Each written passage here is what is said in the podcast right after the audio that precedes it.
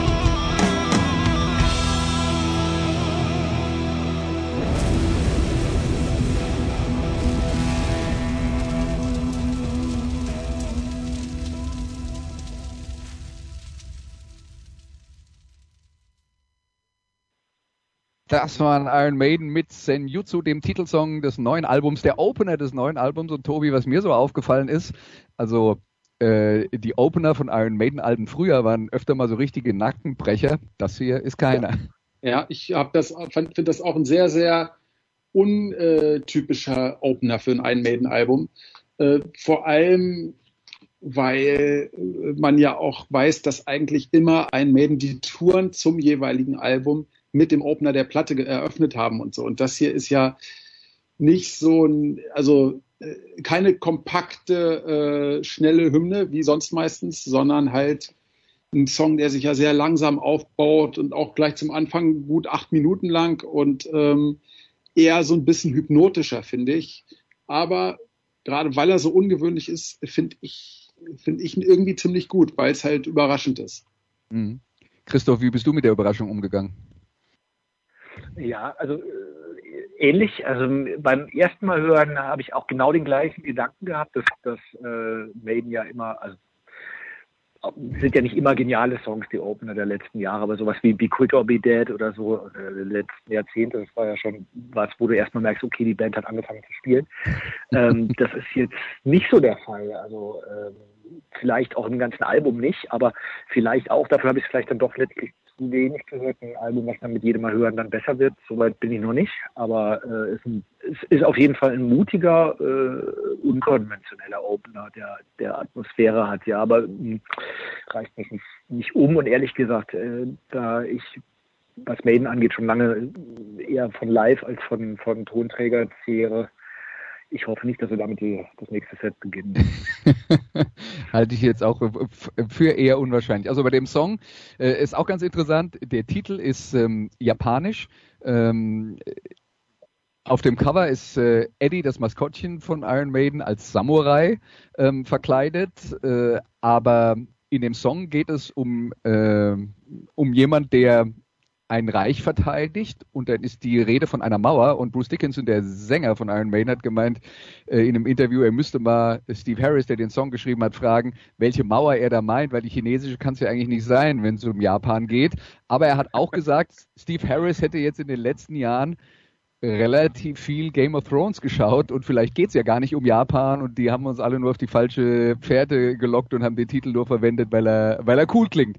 Aber das nur als äh, ähm, äh, Anekdote am Rande. Ähm, wir haben von Christoph ja vor einiger Zeit, reden wir auch nochmal gleich drüber, äh, ähm, gehört, dass Iron Maiden ihn äh, geprägt hat. Tobi, wann war denn dein Erstkontakt mit Iron Maiden und ähm, wie bist du zum Iron Maiden Fan geworden? Also mein Erstkontakt war ähm, tatsächlich, das muss gewesen sein, 84 etwa, 84 oder 85. Da habe ich äh, durch Zufall den Fernseher angemacht und äh, da lief gerade ein Maiden Live mit Two Minutes to Midnight von irgendeinem, wahrscheinlich irgendeinem Castle Donington Monsters of Rock äh, Geschichte oder sowas.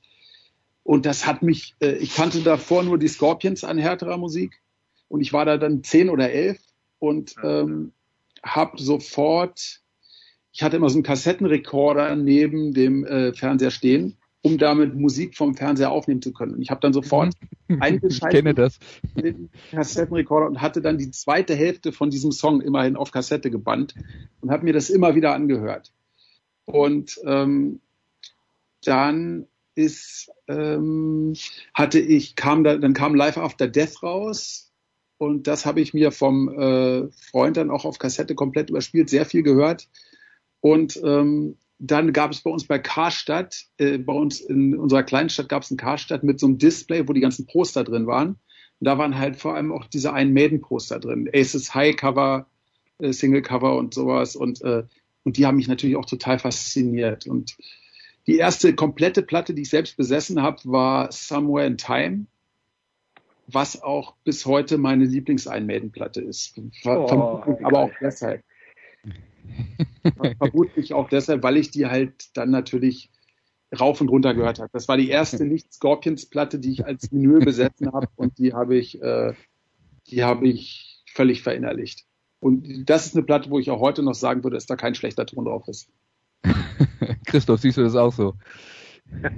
Ja, ich bin in und gerührt. Und ja, genau, wir glaube ich, ja schon mal drüber geredet. Steve Harris findet ja merkwürdigerweise ähm, sein bestes Album, das schlechteste. Also ich finde auch, äh, vielleicht, auch weil es mein erstes bewusst, und nicht mein, nicht auch, sondern weil es mein erstes bewusstes Album war. Also ich bin zwei, drei Jahre später als äh, dazu gekommen, eigentlich mit einer ähnlichen Geschichte, also auch Kleinstadt, äh, fasziniert von den Covers, äh, Plattenverkäuferin Gabi im örtlichen Kaufhaus.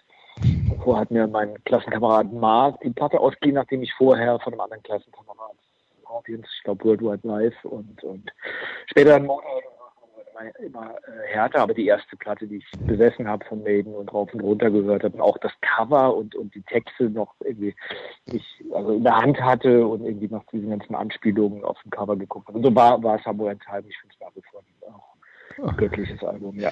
Ich, ich sehe schon, ja, ich habe da zwei Brüder im Geiste zusammengebracht hier heute. Also das passt ja ganz gut. Ich glaube, ich habe das äh, bei der Sendung mit Christoph auch damals erzählt. Ähm, bei mir war es tatsächlich so, dass ich, ähm, also ich bin, äh, war riesen Kiss-Fan als Teenager und dann waren die auf Tour und haben in Karlsruhe gespielt, also ganz in der Nähe von äh, Christophs Wohnort damals. Und ähm, äh, ja, haben in Karlsruhe gespielt, äh, 1980 und die Vorband war Iron Maiden, weil die waren mit ihrer ersten Platte damals auf Tour. Die habe ich dann quasi im Paket mitbekommen. War natürlich erstmal wegen Kiss da. Ich wusste schon, dass es diese Iron Maiden gab und dass die eine Platte gemacht haben, dass die für Furore gesorgt hat, aber tatsächlich zum ersten Mal habe ich die gehört, äh, damals in, äh, in Karlsruhe beim, äh, beim Konzert und äh, ja, dann ähm, war ich da eben auch in der Fanklicke mit dabei. Und jetzt haben wir viel über die Vergangenheit geredet. Jetzt hören wir aber nochmal Iron Maiden aus der Gegenwart. Äh, wir hören die zweite Single aus diesem Album äh, Senjutsu, auch der zweite Song auf der ersten Seite. Und ich soll Strategio heißen. Also hier ist bitteschön Iron Maiden.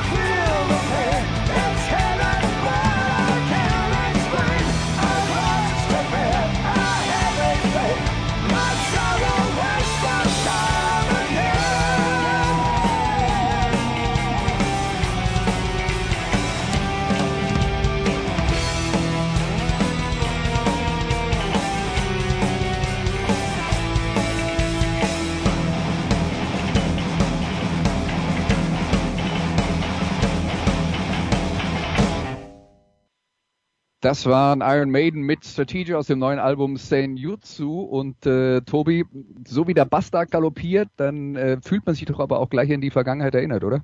Ja, finde ich absolut und ich finde genau dieses Galoppieren, das typische, den typischen Maiden-Galopp gibt es ein bisschen zu wenig auf der Platte. Ähm, und ich finde auch, dieser Song Strategio ist neben Days of Future Past der stärkste auf dem Album, weil das die Songs sind, wo sie am, einfach am besten auf den Punkt kommen und äh, wo äh, der Chorus am klarsten rausgearbeitet ist. Und äh, bei manchen anderen Songs habe ich so das Gefühl, man hätte da am Arrangement noch ein bisschen was feilen können, was ein bisschen was schleifen können. Wobei ich auch sagen muss, ähm, wie auch schon äh, Christoph vorhin vermutet hat, die Platte wächst und vieles, was mir am Anfang irgendwie äh, ein bisschen willkürlich erschein, erschien, erschließt sich jetzt mir, mir äh, erschließt sich mir jetzt mehr und mehr. Und äh, ich glaube auch, wenn ich jetzt auf die Platte acht von zehn Punkten geben würde, äh, ich kann mir vorstellen, dass es in ein paar Monaten neun von zehn sein werden. Ähm, aber wie gesagt, dieser Maiden Galopp, den finde ich, der ist da ähm, gerade bei diesem Song äh, so, wie man sich eigentlich wünscht.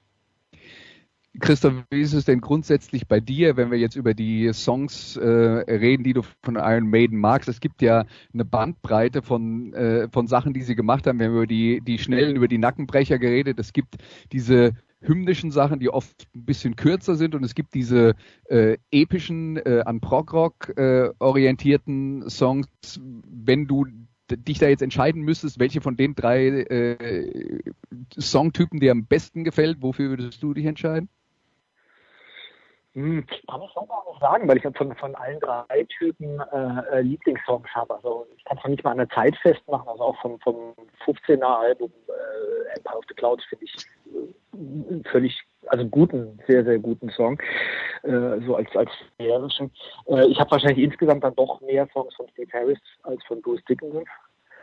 Äh, wobei auch er natürlich, also ja, brauchen wir nicht drüber reden, natürlich auch unfassbar unsterbliche Songs geschrieben hat. Ähm, ich finde jetzt bei Stratego, äh, klar, habe ich mir auch so gemerkt, viele, viele typische Maiden-Trademarks, aber ich bin auch schon so weit, dass es von einem sieben statt sechs Punkte geben würde und kommt vielleicht dann auch noch auf neun. Also noch ist es für mich ein Song ähm, ähnlich, ähnlich wie, äh, wie Lost in a Lost World, wo ich, wo ich denke, es ist also wenn man seziert, es ist irgendwie vieles von dem drauf, was man an Maiden äh, oder dabei, was man an Maiden mag, unter anderem der Bass. Ähm, aber ähm, irgendwie kickt es mich noch nicht. Also es wird irgendwie so, äh, ja, vielleicht auch nicht wirklich durchkomp oder zu wenig durchkomponiert. Also irgendwas kann es ganz schlecht äh, in, in, in, Worte fassen. Irgendwie so richtig. Also es kickt mich nicht, kommt nicht wirklich von der Stelle. Und an der einen oder anderen Stelle hat man den Eindruck, vielleicht waren sie früher auch noch perfektionistischer irgendwie im Studio. Aber ein eher diffuser Eindruck. Ähm, ich, äh, kann ich dazu was sagen kurz? Na, natürlich.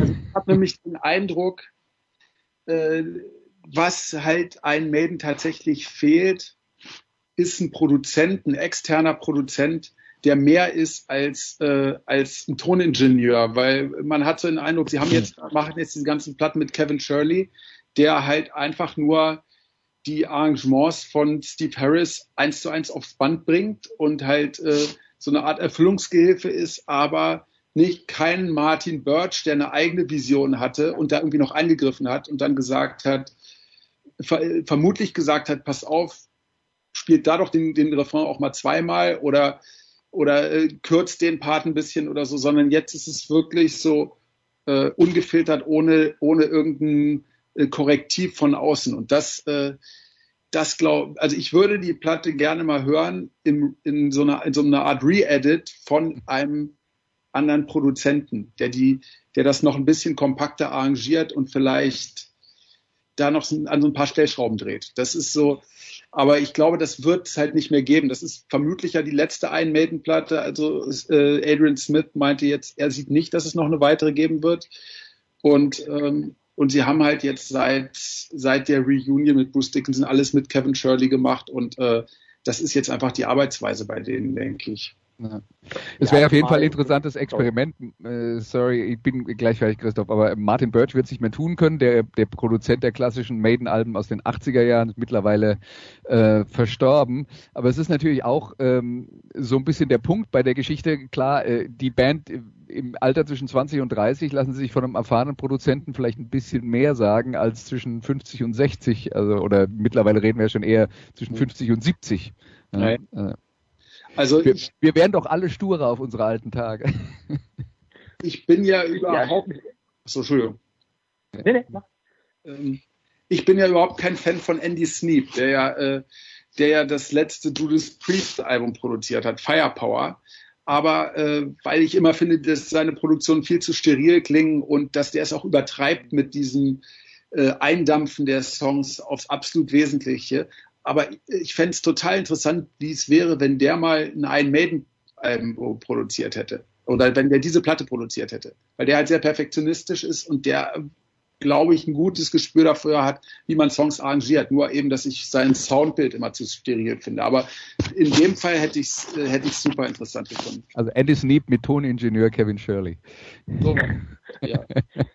Christoph, sorry, wir hatten dich unterbrochen. Ja. Ja gesagt hast, dass man, in unserem Alter äh, sturer wird. Also fraglos, aber ich denke bei Maine, vielleicht sollten sie ein bisschen sturer werden. Also die beiden Interviews, die ich mit ihm gelesen habe, mit, mit Bruce Dicken im Rock Hard und ähm, der Forever, ihr habt von der Forever ja das deutlich bessere.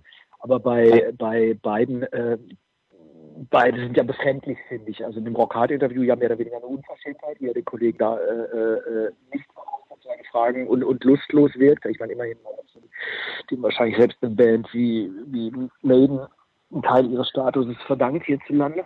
Und im, im, äh, im, in der Forever, also vorher Themen auszuschließen, sowas Banales wie Boris Johnson, finde ich auch eher eine Frechheit als Journalist.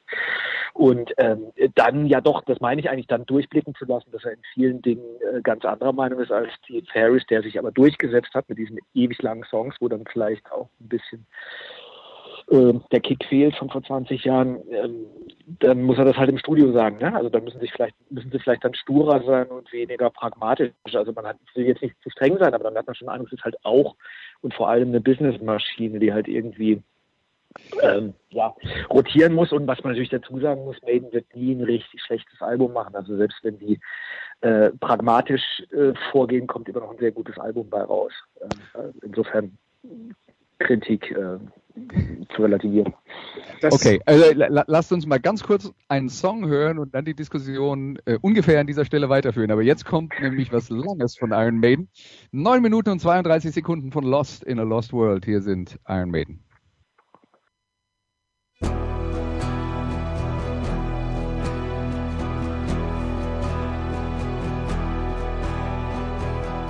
All is not, it seems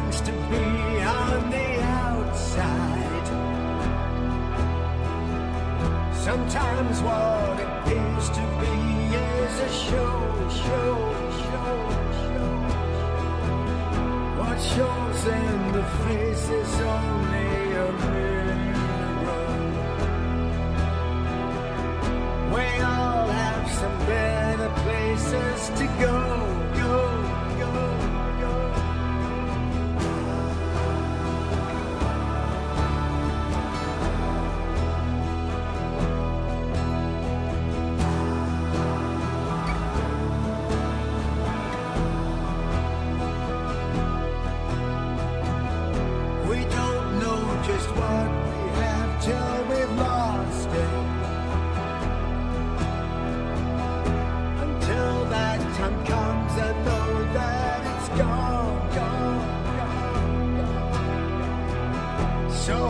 to say things that we should have heard long ago.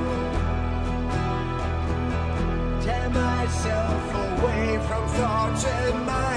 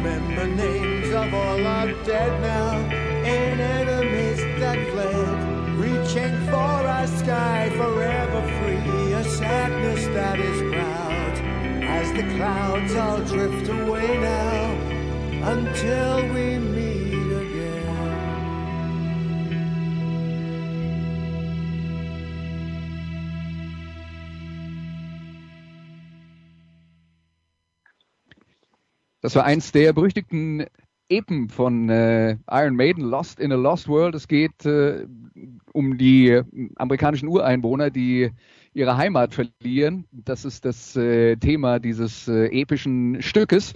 Und äh, Steve Harris ist der Mann, der diesen Song geschrieben hat. Steve Harris ist der Mann, der für diese Epen steht, der aber auch der große Prog-Rock-Fan äh, im Team von Iron Maiden ist und seine Songs, die, die sind immer ausufern, die haben diese langen Instrumentalteile, haben diese folkloristischen Anklänge oft mit dabei. Äh, da sind diese zweistimmigen Gitarrenduelle, weil er ist äh, Riesenfan von Wishbone Ash in den 70er Jahren gewesen. Also wer diese zweistimmigen Gitarrenduelle mag und sich mit der Musik der 70er nicht so auskennt, Wishbone Ash ist ein echter Tipp, wenn ihr auf Iron Maiden steht. Ist nicht so heavy, aber äh, da wird euch einiges äh, bekannt vorkommen. Und Steve, das, das ist die Art und Weise, wie, glaube ich, eine Iron Maiden-Platte durchgängig klingen würde, wenn nur Steve Harris äh, diese, diese Songs äh, schreiben würde. Und dass der das so konsequent macht, das wäre für mich jetzt äh, ein bisschen so ein Argument gegen das, was Christoph gesagt hat, dass das halt so, ein, so eine Routine geworden ist, weil ich habe bei Steve Harris den Eindruck, der macht genau das, was seine Leidenschaft ist. Mhm. Und das kann ja eigentlich keine Routine sein, oder? Ja, ja, dann habe ich mich auch völlig ver... Also, genau, Steve Harris macht sein Ding. Das, also das Ding ist gut. Ich habe nur den Eindruck, wenn man ein Dickinson-Interview liest, und das, den Eindruck hatte ich schon vor zehn Jahren, es ist nicht der Weg, den er für Iron Maiden äh, wählen würde, wenn er der Bandleader wäre. Und dann finde ich halt, dann sollten sie sich als zwei musikalische Masterminds halt im, ja, irgendwie zusammenraufen und einen Mittelweg finden oder der eine verlässt wieder die Band oder sonst irgendwie was. Klar, das wird nicht, wäre dann nicht Steve Harris. Aber ich finde es dann irgendwie äh, äh, ein bisschen billig, danach im Interview zu sagen, naja, wisst, also ich übertreibe jetzt, aber ihr wisst ja, Steve, Steve macht gerne etwas längere Songs und äh, ja. Ich habe jetzt, ich jetzt heute noch in einem anderen Magazin noch ein anderes langes Interview mit ihm gelesen. Da war er relativ gut gelaunt. Also ich würde ihm jetzt mal zugestehen, dass wenn der ein Interview-Marathon hat, gut und manchmal schlecht drauf ist. Und ich weiß nicht, Tobi, was du für Erfahrungen gemacht hast mit Musikern, die ähm, äh, je nachdem, in was für eine äh, Stimmung die, du sie erwischst. Aber äh, Christoph hat jetzt dann angesprochen, okay, es gibt diese Steve Harris Songs. Es gibt ja auch diese andere Variante. Strategio zum Beispiel äh, ist ja ein Song von, äh, von äh, Dickinson und äh, Adrian Smith, dem äh, Gitarristen, die ja auch schon als beide zwischenzeitlich ausgestiegen waren aus der Band, zusammengearbeitet haben mit dem Solo-Projekt von, äh, von Bruce Dickinson. Also man kann doch sagen, äh, äh, Iron Maiden heutzutage ist zum einen Steve Harris und zum anderen aber auch das, was äh, zum großen Teil Smith und Dickinson zusammen äh, auf die Beine stellen. Und die sind dann halt für die kompakteren, etwas äh, flotteren Songs zuständig. Oder mache ich es mir dazu einfach? Also äh, ich finde eben auch, das ist durchaus ein Kompromiss, weil halt beide, beide Strömungen vertreten sind. Und dann aber irgendwie durch ein gemeinsames Soundbild zusammengehalten werden. Und man erkennt aber schon immer, bei welchen Songs äh, Bruce Dickinson die Finger im Spiel hatte, weil die äh, hätten im Grunde auch auf seinen letzten Soloalben äh, ja, genau. äh, stattfinden können. Und, ähm, und diese Mischung finde ich eigentlich auch ganz gut. Und ich finde auch, äh, dass ähm, ich finde es auch legitim, diese langen Songs zu machen. Die hatten ja ein Maiden halt immer im Portfolio nur sind die jetzt auf der neuen Platte auch mal wieder nicht immer ganz zu Ende gedacht, finde ich. Also ich finde, der allerletzte, Hell on Earth, bei dem funktioniert es super. Der, der hält auch die Spannung über äh, diese Zeit von zwölf Minuten, glaube ich, fast. Aber ähm, äh, so ein Song wie Death, Death of the Celts, äh, da äh, erscheint mir das teilweise einfach so ein bisschen ziellos oder so oder so, wie man denkt, äh, es ist manchmal leichter, einen langen Song zu schreiben als einen kurzen. Allerdings. Es gibt, auch, es gibt auch diesen Spruch, äh, entschuldige den langen Brief, für einen kurzen fehlte mir die Zeit. äh, und so kommt mir dann halt auch dieser Song Death of the Celts vor, dass man einfach, ach, jetzt spielen wir einfach mal los und jetzt ist es vorbei und ohne dass man dann noch ähm, da noch lange dran arrangiert hätte. Das ist halt, das ist der Kritikpunkt, den ich den ich einfach äußern würde. Also ich, ich kenne das auch vom, äh, also vom, vom Sportjournalistenleben, dass es äh, zum Beispiel deutlich leichter ist, einen acht Minuten Spielbericht von einem Fußballspiel zu schneiden im Normalfall als ein drei Minuten oder ein zwei Minuten Spielbericht vom Fußballspiel, weil man halt so viel äh, wegschneiden muss, dass es dann halt wehtut. Und Christoph, ich glaube, wenn es um Texte schreiben geht, wird es, wird es dir vermutlich auch erstmal genauso gehen, oder?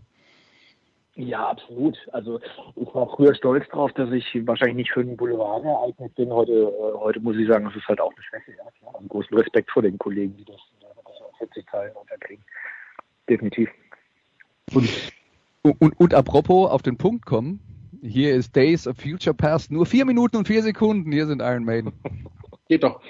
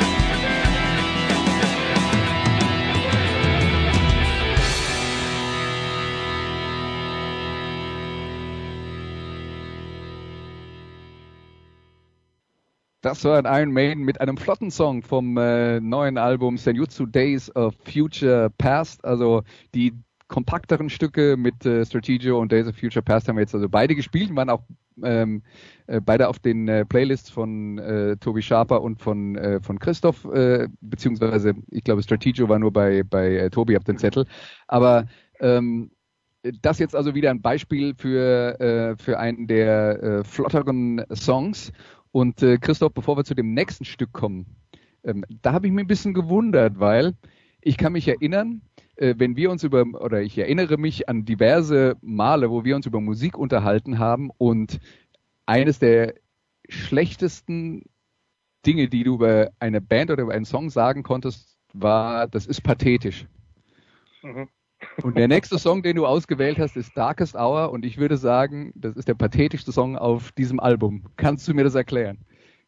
Oh, soll ich mal was ganz Billiges sagen? Ich hatte einfach Mitleid mit dir und dachte, jetzt nehmen wir noch einen anderen Song, der vielleicht ein bisschen leichter zu diskutieren ist und keine Viertelstunde geht. Also zeitmäßig haben wir ja keine, keine Vorgaben, aber bei Darkest Hour geht's äh, ja um die Entscheidung, die äh, Winston Churchill getroffen hat, äh, den Krieg gegen die Deutschen aufzunehmen im Zweiten Weltkrieg. Und das ist die Darkest Hour, um die es geht. Und das ist natürlich dann auch so eine Geschichte bei den, bei den Texten. Das ist jetzt ja nicht nur eine Dickinson-Sache, sondern das ist auch eine Steve Harris-Sache.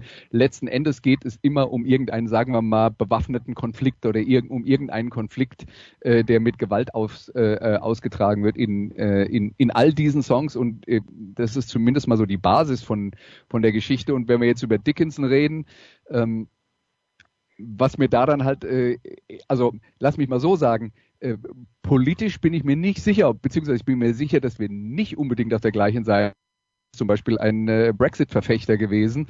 Und da sind wir jetzt beim Thema, das ich in ein paar Sendungen zuletzt dann auch schon mal angesprochen habe, in unterschiedlichen Zusammenhängen. Wo, da ging es um Leute wie Morrissey von den Smiths, der nach rechts abgedriftet ist. Da ging es um ähm, da ging es um den Musiker Ryan Adams, wo es Vorwürfe gab, dass er ähm, Musikerinnen vielleicht nicht äh, sexuell belästigt hat, aber zumindest unter Druck gesetzt hat, wenn sie mit denen er zusammengearbeitet hat, denen er Versprechungen gemacht hat, die ihm dann nicht äh, nicht zu Willen waren, so wie er sich das vorgestellt hat. Ähm, und die Frage, die ich jetzt dann mal in den Raum stellen will, beziehungsweise mit euch beiden diskutieren will, ist, wie geht ihr mit diesen Situationen um, dass Helden von früher möglicherweise mittlerweile Positionen vertreten, die ihr persönlich nicht gut findet oder vielleicht sogar ähm, äh, abstoßend findet? Also wo zieht man, das ist jetzt einfach nur eine Frage nach eurer Meinung und ich fange jetzt mal mit Christoph an, wo zieht man da eigentlich die Grenze und wo ist dann Schluss? Ich kann es nicht, nicht allgemeingültig sagen. Ich bin viel toleranter als früher, glaube ich. Also wenn jemand eine andere Meinung hat zum Brexit als ich, ist das für mich völlig okay. Im Zweifelsfall sogar sogar spannend, weil es die Gegenden Brexit sind, unterstellen wir sie äh, das sozial Erwünschte sagen. Äh, Morrissey wäre für mich Feierabend. Äh, abstrakt gesprochen, ja, also wenn jemand sich rassistisch äußert, äh, massiv homophob oder oder irgendwie, keine Ahnung, das Dritte Reich relativiert oder so, dann ist, dann ist Feierabend, dann würde ich vielleicht immer noch sagen, hat ein paar richtig geile Songs geschrieben im Fall von, von The Smiths. Ähm, aber dann kann ich das nicht mehr ganz von der Person trennen. Aber äh, also ich finde auch heutzutage sehr schnell politische Differenzen, die man früher beim Kaffee ausdiskutiert hat, totalen Bruch führen. Äh, also über Brexit darf man unterschiedliche Meinungen haben, finde ich. Hm. Tobi, wie gehst du mit der mit sowas um? Also jetzt was äh, Bruce Dickinson konkret anbetrifft, Bruce Dickinson ist nicht der gerade der sympathischste Typ bei Iron Maiden. Äh, für mich ist das so ein dann doch eher ein neoliberaler Typ, äh, der äh, ein Erfolgsmensch, dem ja, der ja auch immer viel Erfolg hatte, der auch wahnsinnig fleißig ist und bestimmt auch nicht dumm und so, aber äh, der, glaube ich, es schwer äh, nachvollziehen kann, wenn jemand nicht diese Energie hat, die er hat und so. Und deshalb so denkt, es muss doch jeder alles können. Und äh, also für mich ist es ein bisschen so ein FDP-Typ, mit dem ich äh, ideologisch wahrscheinlich wenig gemein habe. Da ist mir Steve Harris, der Arbeiter-Typ, wesentlich sympathischer.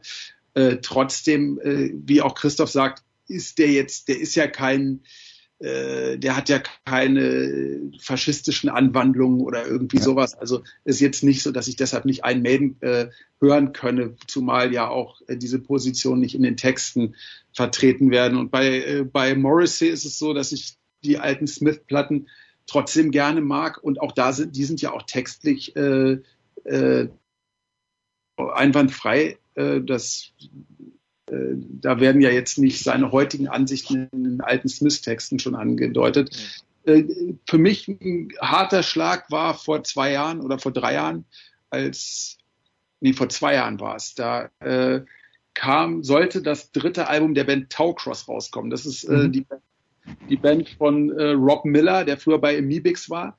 Amibix, eine Anarcho-Punk-Band, eine britische, die ich total verehre und die ich auch, deren Texte ich auch total verehre. Und der ist aber ganz komisch in verschwörungstheoretische ähm, äh, Sphären abgedriftet und hat dann ähm, auf der letzten Platte in der Dankesliste hat er dann einem bekannten Holocaust-Leugner für Inspirationen ge, äh, ge, gedankt, weshalb dann die Platte gar nicht veröffentlicht wurde, von der Plattenfirma eingestampft wurde, Plattenvertrag verloren, die ganze Band ist ausgestiegen und der Typ war für mich eigentlich immer ein Held. Und äh, ich habe den auch mhm. vor drei Jahren noch beim Konzert getroffen, habe ich mit ihm unterhalten und fand den total cool. Und, äh, und das hat mich richtig hart getroffen. Und ich äh, höre jetzt Amibix, höre ich immer noch, aber Taucross nicht. Und, äh, und ich habe auch kein gutes Gefühl mehr bei der ganzen Geschichte. Und sein Bruder, der auch bei Amibix war, hat sich von ihm distanziert. Der ist halt, sagt auch, der hat den Verstand verloren. Äh, aber da ist für mich halt eine Grenze überschritten. Ich habe auch noch ein Tau-Cross-Shirt, das trage ich nicht mal mehr zum Schlafen. ähm, äh, ja, so, ich finde, man kann den Künstler vom Werk trennen, wenn, ähm, wenn, ich kann mir teilweise Songs anhören, wenn die Songs nicht politisch sind und das darin nicht zum Ausdruck kommt. Also ich kann ja auch noch Michael Jacksons Songs hören. In den Songs geht es ja nicht um Kindesmissbrauch und ich kann dazu tanzen im Club oder so. Aber es hat natürlich immer ein Geschmäckle. Okay, das äh, schwierige Thema war das. Jetzt hören wir endlich mal den Song, über, ähm, der diese Diskussion quasi ausgelöst hat, nämlich äh, Darkest Hour. Hier sind Iron Maiden.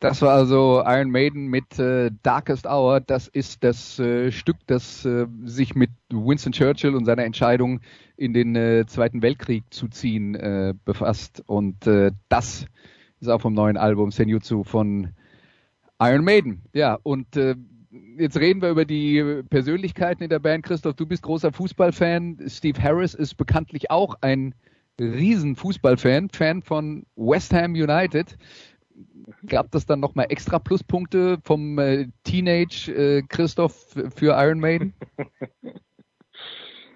ähm, nee. nee. War für mich lange Zeit auch getrennte Welten, Musik und Fußball, weil ich äh, als äh, damals jugendlicher KSC-Fan gar nicht auf den Verdacht gekommen wäre, dass auch Fußballfans vernünftig Musik hören könnten. ähm, das hat sich dann erst später ähm, umgedreht. Aber wenn ich mich richtig erinnere, posiert er, ich glaube, auf dem Seven Sun Album auch schon in West Ham Klamotten. Ne? Also ich habe es auf jeden Fall auch wieder mal Jahre zu spät mitgekriegt. Bin mir aber eigentlich ehrlich gesagt ziemlich sicher, dass ich erst dann gemerkt habe, okay, die haben Fußballhintergrund. Äh, und noch später habe ich dann gemerkt, äh, was für eine ähm, was für eine Mischung Heavy Metal und Fußball ist. Also ähm, der, der Forever hatte ja auch mal so eine Serie oder hat sie vielleicht auch so mit, mit äh, äh, fußballaffinen, äh, Quatsch, nee, Metal-affinen Fußballleuten kamen dann doch relativ viele zusammen. Ja. Und, und ich glaube, ich also glaube, in den Fans noch mehr. Ja das, das Maiden und Deep Purple waren auch, glaube ich, die, die zwei Bands, die dann selber immer eine eigene Fußballmannschaft gestellt haben, wenn sie auf Tour waren und dann immer so Freizeitspiele veranstaltet haben gegen irgendwelche Fanclubs oder ähnliches. Und äh, klar, Iron Maiden war da auch immer vorne mit dabei. Tobi, ich glaube, mit dir habe ich mich noch nie über Sport unterhalten. Interessiert dich das überhaupt? Mich interessiert Fußball sehr, ja. ja. Okay. Ähm, für wen schlägt dein Herz? Also, äh, ich sag mal, originär ähm, für äh, den BTSV Eintracht Braunschweig. Mhm. Ähm, äh, ich habe auch äh, früher mal fürs Stadionmagazin geschrieben, da als ich noch in Braunschweig gewohnt habe. Und äh, ich bin aber auch doch durchaus harter Dortmund-Sympathisant. Ich habe äh, mehrere Jahre mit einem fanatischen BVB-Fan zusammengewohnt. Das das hat bei mir auch einfach Spuren hinterlassen. Und das war auch genau die Zeit, äh, als dann Klopp Trainer war und als sie zweimal die Meisterschaft geholt haben und so. Und das, das äh, hat schon auch was in mir bewirkt und so. Aber ich ähm, hege natürlich auch große Sympathien äh, für den SC Freiburg. das hast du ja jetzt noch sagen müssen, ne? Also. Das, das, äh, das ist natürlich super, wie äh, mit, also äh, die die Werte, die da so vermittelt werden und so. Das gefällt mir schon sehr, sehr gut. Ja, äh, Christian Streicher, durchaus einer der Fußballtrainer, die sich auch freiwillig öffentlich politisch äußern. Ähm, wird das eigentlich im Verein durchweg positiv gesehen oder gibt es da auch ab und zu mal kontroverse ähm, äh, Diskussionen über irgendwelche Statements? Hast du da was mitbekommen? Weil du bist ja schon seit Jahren Christoph Stammgast bei Pressekonferenzen beim SC Freiburg. Ähm, nee, habe ich nicht mitbekommen. Es ist mittlerweile auch, glaube ich, auch, auch, weil Volker Finke ja grundsätzlich aus, aus einer ähnlichen politischen Ecke kam. Mhm. Ähm, ich glaube, der Verein ist so durch und durch, ähm, ja, also ich finde die Grünen ja nicht so furchtbar links, aber ähm, in diesem Milieu verhaftet, ähm, dass, dass die Aussagen also das ist fast schon allgemeingut und bei Christian Streich weiß, weiß man ja auch, der, der kann sich ja da auch schlecht vorstellen. Das ist wirklich, wenn es aus ihm rausbricht, das ist dann wirklich auch seine Meinung. Ähm, ich bin heute wieder auf dem Weg äh, zur Straßenbahn an, an x Aufklebern vorbeigegangen, wo, wo aus der Fanszene irgendwelche Aussagen von ihm zum Thema Rassismus und zum Thema, wem gehört ein Verein eigentlich, also den Investoren oder den Fans, äh, einfach nur Zitate von ihm irgendwie in Aufkleberform Laternen geklebt haben. Ähm, ich glaube, der Verein hätte eher ein Problem, äh, geht und kommt ein 0815-Trainer. Wer spricht denn dann für den Verein? Äh, ja. Wenn es nicht der Cheftrainer in jeder zweiten PK tut. Okay, jetzt sind wir ein bisschen nach links abgebogen äh, beim Thema Fußball und beim Thema Iron Man, auch wenn, wie gesagt, das ja auch äh, tatsächlich fest zusammengehört, weil äh, Steve Harris, wie gesagt, so ein großer Anhänger von, äh, von den Hammers ist, deswegen auf jedem äh, Iron Maiden Album irgendwo der äh, der ähm, Spruch Up the Hammers, das ist das Motto des äh, Vereins aus West Ham in London, der übrigens aus dem Osten von London kommt. Das mhm. ist deswegen West Ham, weil es westlich von East Ham ist und nicht, weil es im Westen äh, von, von London ist. Aber auch das nur eine kleine, ein kleiner Abstecher. Jetzt habe ich zum, äh, zum Schluss weil wir über die langen Songs geredet haben, äh, noch einen der drei langen Songs, die dieses äh, Album abschließen. Also die letzten drei Songs sind alle über zehn Minuten lang. Und äh, zwei davon wurden schon angesprochen, äh, der dritte noch nicht. Ich habe also den mittleren genommen, äh, in der Länge von 12 Minuten und 39 Sekunden. Hier ist The Parchment.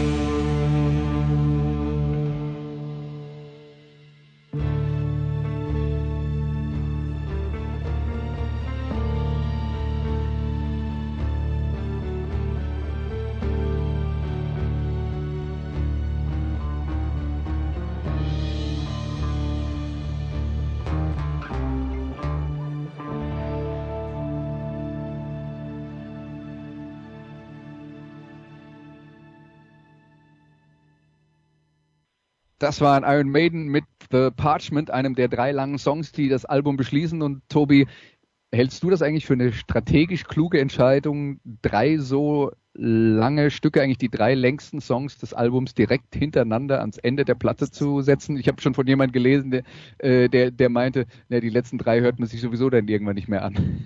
Also ich habe mich, äh, ich habe da auch drüber nachgedacht, wie man, äh, ob die Platte eigentlich klug äh, klug arrangiert ist, äh, jetzt äh, von der Songabfolge her.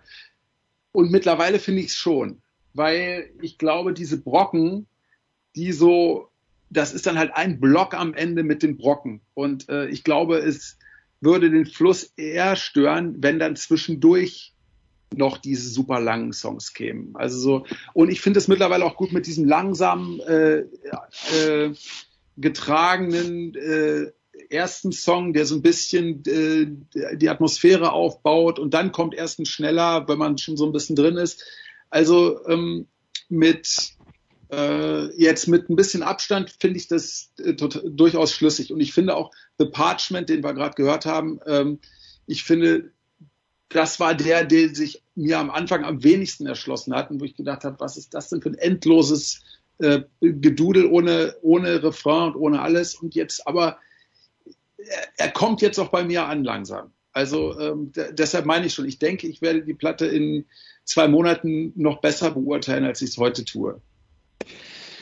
Tja, Senjutsu, das neue Album von Iron Maiden, drei Jahre übrigens auf Halde gewesen. Also das, ist, äh, das Album existiert schon sehr lange, aber aufgrund der äh, Corona-Krise und dass man dann danach nicht auf Tour gehen konnte damit, hat man das Album sehr lang zurückgehalten und Dickinson hat im Interview gesagt, jetzt war aber Schluss, also jetzt ist klar, wir ähm, legen jetzt los und zögern das nicht noch länger raus.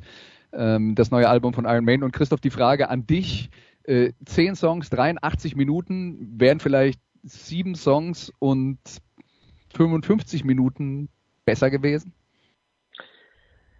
Ich glaube, das kann ich erst abschließend in 55 Tagen sagen, weil ich bin mir auch ganz sicher, wie Tobi sagt, dass, dass ich in ein paar Wochen das Album noch positiver sehe und dann wäre es ja scheiße, wenn es drei Songs nicht gäbe. Grundsätzlich vom ersten Eindruck, ja, definitiv.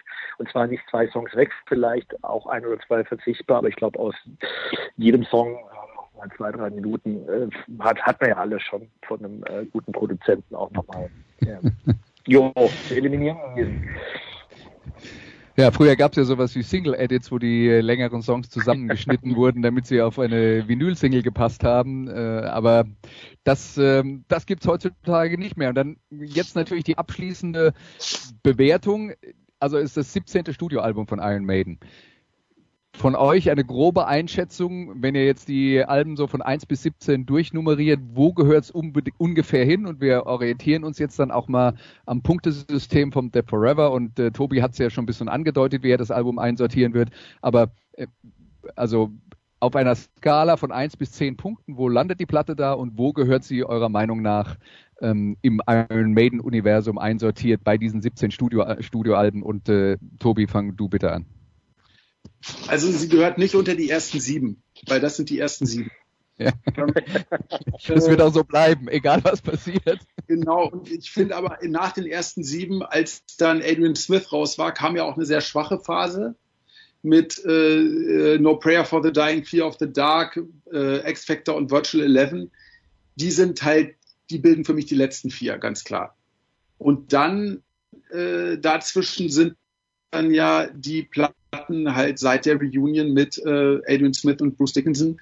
Und da würde ich fast sagen, jetzt, äh, nachdem ich die Platte jetzt äh, einige Male gehört habe, könnte sie sogar auf Platz zwei hinter äh, Brave New World landen. Und Brave New World war 2000 das Comeback-Album. Genau. Und das ist, finde ich, nach wie vor das Beste von denen äh, seit der Reunion. Aber ich finde die, also wie gesagt, ich finde sie von Tag zu Tag besser noch, die Platte. Und, ähm, und ich finde, die sind alle nicht richtig schlecht, die Platten seitdem. Sind äh, alle okay, aber und alle dicht beieinander. Aber ich würde fast sagen, also insofern wäre es dann Platz neun insgesamt. Wenn äh, die ersten sieben Platten, äh, die ersten sieben Plätze bedien, äh, belegen, dann Brave New World und dann würde ich vielleicht sogar schon Senjutsu äh, da irgendwo einsortieren. Also solider Mittelfeldplatz für Senjutsu äh, von, äh, von Tobi und äh, Christoph ist klar, du hast gesagt, das Ganze braucht vielleicht noch ein bisschen Zeit zu wachsen, aber wir reden jetzt halt hier und heute. Und du kannst mich gerne übrigens dann demnächst kontaktieren. Ich gebe es an die Leser weiter, falls die Platte dann deiner Achtung weiter gestiegen sein sollte in vier Wochen oder so. Aber hier und heute, wie ordnest du sie ja. ein? Hier und heute will ich langweiligerweise genau das Gleiche sagen wie Tobi. Also die vier schlechtesten Alben werden bei mir auch eigentlich die, die vier gleichen, die er genannt hat. Fear of the Dark würde ich relativieren, weil ich den Song Fear of the Dark ziemlich geil finde und auch Afraid to Shoot Strangers. Würde dafür aber The, the New Frontier noch dazu nehmen als schlechtes Album. Dann sind wir bei 17 minus 4, was bei mir irgendwo zwischen 11 und 13. Mhm. Okay, also das wäre. Also 11 und 13 äh, von, von, von vorne. Also das ja, ja, ja, ist schon klar. Ja. Ist schon klar. Also äh, reicht nicht für einen Europapokal, aber auch keine Abstiegsgefahr. Genau. Dazu war Blaze Bailey zu lange da, ja. okay. Ja, dann äh, war das unsere Sendung zum neuen Iron Maiden Album Senjutsu. Ich hoffe, wir haben äh, vielleicht ein paar Leute darauf aufmerksam gemacht, dass es überhaupt eine neue Iron Maiden Platte gibt. Ein paar andere vielleicht angefixt mit äh, ein paar Sachen, die ihnen gefallen haben. Vielleicht haben auch ein paar zugehört, die sich eigentlich dafür interessiert haben und der Meinung waren, hm, muss ich mir doch nicht runterladen oder kaufen oder was auch immer. Ähm, wie dem auch sei, wir hoffen, wir haben euch ein bisschen weitergeholfen und es hat auch ein bisschen Spaß gemacht. Mir hat es vor allen Dingen Spaß gemacht, mich äh, mit den Gästen zu unterhalten. Tobi Schaper vom Death Forever und äh, Christoph Ruf vom äh, SC Freiburg. Vielen Dank, dass ihr mit dabei wart. Nochmal vielen Dank an nächste Woche. Das waren die Daily Nuggets auf Sportradio 360.de. Ihr wollt uns unterstützen? Prächtige Idee! Einfach eine Mail an steilpass@sportradio360.de schicken und ihr bekommt alle Infos. Und versäumt nicht die Big Show. Jeden Donnerstag neu.